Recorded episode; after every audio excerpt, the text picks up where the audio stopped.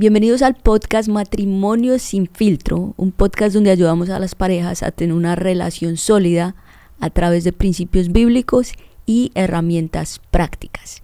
Y hoy queremos hablarles acerca del tema sexo saludable en el matrimonio. ¿Qué piensas de este tema? Excelente tema. Creo que muchos hombres estarán atentos a escuchar lo que hay que aprender acerca de esto, del sexo saludable en el matrimonio. Y bueno, la Biblia habla de tres razones por las cuales alguien se debe casar. Y una es el compañerismo, que es lo que hemos hablado también acá, que es la amistad. Otra es la intimidad sexual. Y lo tercero son los hijos. Y si tal vez en una pareja solo hay el compañerismo, entonces se convierten más como compañeros de cuarto o como si fuera una sociedad de negocios. Y nunca verdaderamente llegan a convertirse, como dice la palabra, en una sola carne. Y para muchas parejas cristianas, nosotros que hemos tenido la oportunidad de hablar y dar consejería a algunas parejas dentro de nuestra iglesia, el gran elefante en el cuarto es que no tienen una relación sexual gratificante o en muchos casos no ya llevan muchos años sin tener intimidad sexual y hoy en día en la iglesia eso pasa mucho. Y, y he escuchado a un hombre que decía, no hemos tenido sexo en años y ahora ya llegó al punto que dormimos en cuartos separados y hasta estamos en pisos separados. Y yo me acuerdo, por ejemplo, de mis abuelitos, que yo era muy chistoso porque, bueno, mi abuelito ya está con el Señor, pero siempre que uno estaba con ellos, ellos siempre estaban discutiendo, peleando, pero después, ay, te amo, no sé qué, pero yo, desde que yo tengo uso de razón, están en cuartos separados, están en cuartos separados. Y, y era muy chistosa esa relación, pero pienso que muchos ya llegan a ese punto, de estar en cuartos separados, en, en pisos separados. Y otra mujer también dijo dentro de la iglesia que si mi, si mi esposo solo quiere ser mi hermano, está bien, pero estoy enojada de solo ser un poco más que una hermana y ya no quiero estar casada. Ya llega a ese punto. Y otra mujer dijo, mi esposo ni me toca, ni me mira, entonces ¿por qué estar casada? Entonces creo que este tema es muy, muy, muy importante porque es lo que hace que, el matrimonio sea matrimonio. Si no, pues estás es con un amigo y ya de pronto la gente ahí aguanta unos meses, unos años, pero si no se trabaja en, en, en esta parte tan importante, pues lo más seguro es que vayan a llegar a un divorcio ya más adelante. Y creo que el matrimonio sin, sin sexo es como ese palito de dinamita está, que está esperando a explotar. Entonces ya es como que... ¡ah! y ya la persona no aguanta más y uno de los dos va a salir muy agotado acerca de este tema. Así es, bueno, y hoy queremos hablarte tres cosas y la número uno acerca de esto para tener esa sexualidad saludable en el matrimonio es tener un corazón de servicio. Qué importante es eh, acercarnos a este tema de la sexualidad desde el deseo de servir a la otra persona. Muchas veces las personas tienen como la imagen de, bueno, yo voy y es solo pensando en mí, pero cuando tú lo haces con un corazón de servicio, todo cambia. Eh, a veces también depende mucho del contexto en el cual una persona haya crecido. Creo que hay hogares en donde se creció y nunca se escuchó hablar de este tema o de pronto, no, eso es malo, eso es feo. La única educación sexual que la persona tuvo fue, no sé si en el colegio, lamentablemente a veces a través de los amigos, pero cuando tú puedes tener una sexualidad sana, puedes hablar con tu pareja y también tú te acercas a esto con el corazón y el deseo de servir. No sé si de pronto el esposo está en un tiempo de eh, trabajo muy fuerte y bueno, llega cansado a temporadas muy difíciles y como que llega y, hoy estoy agotado, me voy a dormir. Y está uno súper cansado, pero si la esposa desea tener como intimidad, pues como que uno trata de buscar y no lo hace por uno, sino lo hace por la otra persona. Y de igual manera, que creo que es el, uno de los casos más comunes, que es al revés, en donde, bueno, la mujer después de estar todo el día de pronto en el trabajo con los niños, dice, estoy cansada no quiero.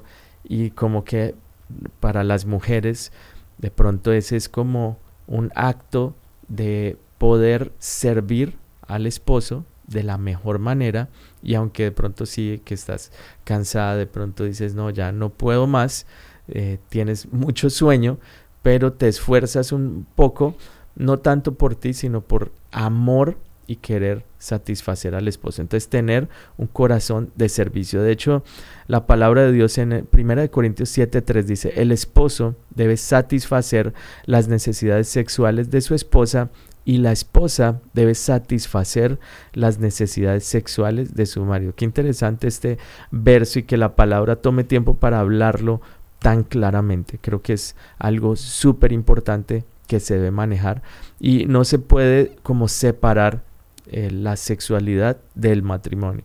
Las dos cosas van totalmente unidas y cuando tú lo haces con una actitud de servicio es de bendición. Entonces, cada persona, cada uno de los dos tiene necesidades diferentes.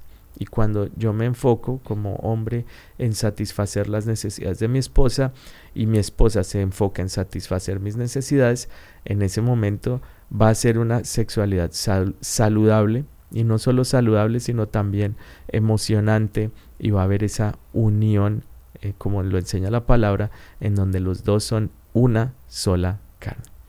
Así es, y los hombres y las mujeres son muy diferentes. Yo le escuchaba a alguien decir que el hombre está como en lo máximo de, de como su emoción sexual, por así decirlo, como a los 20 años, más o menos. Y la mujer, no, la, la, mujer es más como a los 40, entonces de pronto cuando se casan jóvenes, eh, el hombre todo el tiempo de pronto quiere tener intimidad sexual y la esposa es como que, hey, ya. ¿Con quién me casé? Sí, como que, ¿qué le pasa a este man? Sí, pero es porque el hombre está como que es su, como su emoción, como que Dios lo creó así.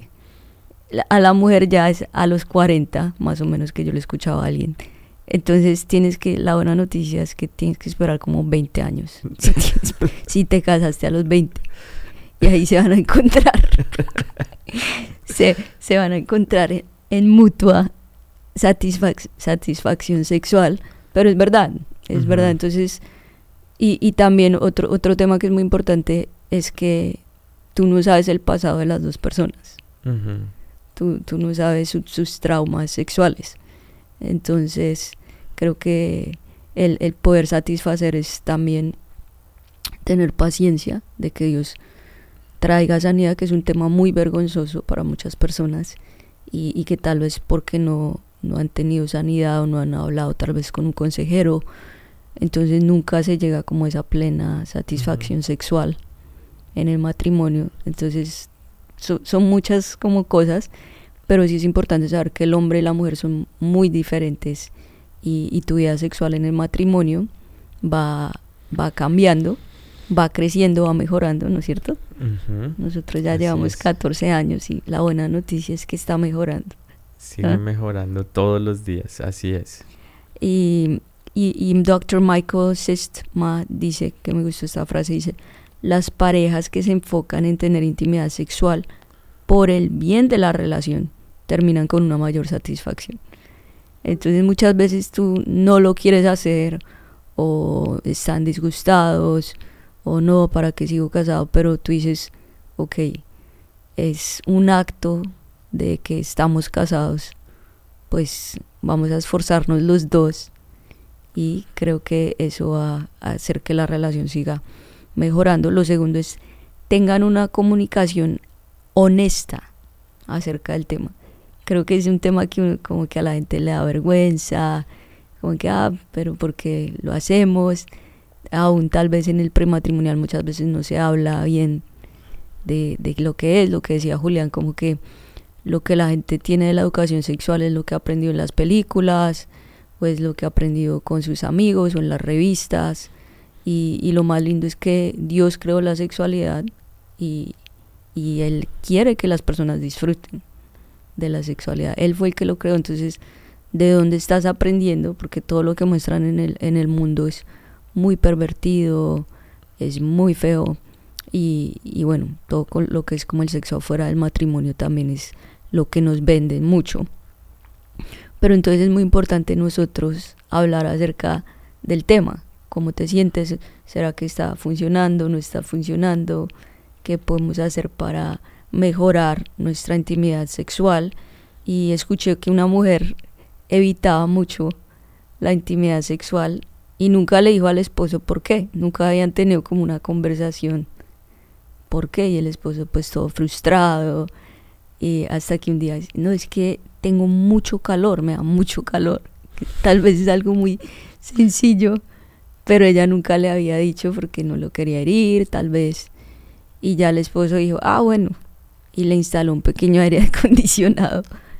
Y esa fue la solución. Entonces sí puede ser una conversación corta, donde se pueden decir las expectativas y, como tú dices, de pronto aún agendarlo, que tal vez si es muy tarde, entonces ya de pronto no me quiero acostar a toda la hora y el esposo no venga en la noche, entonces de pronto, ok, en la tarde o ya cuando no estén los niños o después de acostar a los niños, como que aún se puede programar eso porque es una prioridad en el matrimonio. Y lo tercero es que el mejor sexo se construye bajo la base no sexual, bajo una base no sexual. Y qué importante es esto porque las mujeres y los hombres son súper diferentes y la mujer está un poco más abierta cuando hay toda una antesala de amor, de romanticismo. A veces uno de hombres sí está solo enfocado. vamos a la acción, pero creo que es importante llegar a través de todos los sentidos. Entonces, desde por la mañana, cuidar de las palabras, cuidar de nuestras actitudes, el tono con el cual hablamos.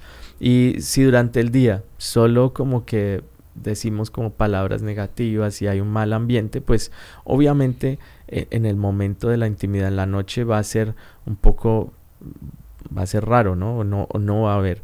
Pero si durante el día se van sembrando esas semillas de amor, de cuidado, palabras de bendición, palabras de cuidado, eh, romanticismo, pequeños detalles, pues obviamente que va a ser mucho más fácil que en la noche haya ese momento de intimidad. Entonces, eh, cuidar la frecuencia con la cual uno como que toca a la otra persona, a su pareja, con amor, no, no de una manera de pronto, bueno, que a las mujeres les gusta mucho eso, que es afecto y cariño no sexual. Para uno de hombre, uno no, no, El hombre no lo entiende. No lo entiende, pero bueno, para las mujeres sí es importante. Y la mujer se debe sentir amada, valorada y crear como ese ambiente. Y para el hombre es que el hombre se sienta honrado y respetado. Si el hombre se siente honrado y respetado, entonces eh, de esa manera, pues también el hombre va a estar mucho más abierto para eso. Y creo que también muy importante es esforzarse en verse bien. ¿Qué opinas de eso? Muy importante, tanto para el hombre como para la mujer, porque muchas veces dicen, no, que para el hombre es la vista. Yo creo que para la mujer también. sí. Porque también es bueno la vista y que huela bien, porque hay hombres que no se bañan, no sé, por tres días. Y después venga acá y uno, uy, no, gracias. Entonces, creo que, que se esfuerce como en, verse bien. Em, pues también a mí, a mí me encanta que mi esposo coma saludable, que también se esfuercen a hacer un deporte, como que, pues no solamente por su salud, sino que también eso le va a ayudar a verse mejor, que me estoy esforzando en, en mi templo. y, y, también pues yo me esfuerzo. Entonces, que los dos nos esforcemos en, vernos bien y, creo que eso es importante y también como, como tú lo dices, como que todas las cosas no sexuales te llevan a, tener una relación sexual saludable. Entonces, hace poquito estábamos conversando en, nuestra reunión semanal como, bueno, ¿qué podemos hacer diferente en, en nuestra cita? Y bueno, nos regalaron unas raquetas de racquetball de pickleball. Perdón, de pickleball. De pickleball. Y, dijimos, bueno, vamos. Y, y estuvimos ahí casi toda la mañana jugando, compartiendo, compartiendo porque ya llevamos un par de semanas de no hacerlo con los niños de vacaciones, como que se, se te daña un poco la rutina, pero creo que esos momentos de solo compartir, reírse, disfrutar, como que eso te, te genera ese ambiente. Entonces ya después tú llegas al momento de la intimidad sexual y ah, la mujer se siente, ah, jugamos juntos, eh, conversamos, ¿sí? ten, todos los días ten momentos de conversación. La palabra que el Antiguo Testamento usa para el término intimidad sexual es conoció. Entonces cuando alguien verdaderamente conoce, se conecta profundamente con el alma de la otra persona, es porque llegas a esa intimidad. Entonces tú durante el día, durante todos los días, porque pues uno tiene una vida, tienes un trabajo, tal vez estás estudiando, si tienes hijos, estás en tus hijos, pero aún así yo le escuchaba a alguien que, que decía por lo menos dos veces a la semana, ten dos horas de escuchar y estar por dos veces, dos veces por semana, por dos horas cada día de esos. Conversen y estén y conózcanse y hablen de todo, aún hablen de lo que quieren en la intimidad sexual, que te gusta, que no te gusta, sé que son a veces temas que, que no se hablan, pero todo eso tú estás conociendo, conociendo a tu pareja, entonces creo que eso es lo más importante, es conocer y que los dos se conviertan en una sola carne. Si tal vez has dejado, que le pasa a muchos, es que ya no tienen intimidad sexual en el matrimonio y lo vemos muchísimo. Entonces, que sea una prioridad para ti porque no son no son amigos que viven juntos. No son compañeros de cuarto, son esposos hablen del tema y, tengan esta meta de tener un sexo saludable en el matrimonio. Y hablamos de tres cosas, ¿no? El primero es, ten un corazón de servicio. Lo, lo segundo es, tengan una comunicación honesta acerca del tema. Y lo tercero, el mejor sexo se construye bajo una base no sexual. Gracias por conectarte a Matrimonio Sin Filtros. Si tienes preguntas, puedes ir a nuestra página matrimoniosinfiltro.com. También tenemos una comunidad en WhatsApp que la puedes ver ahí también en la página. Puedes ir a las redes sociales también, etiquetarnos o escribir algún mensaje directo. Y también, muy importante, si puedes calificar el podcast. Calificar el podcast si está haciendo bendición para ti. Eso va a hacer que sea más notorio y más visible para otras personas. Que Dios te bendiga.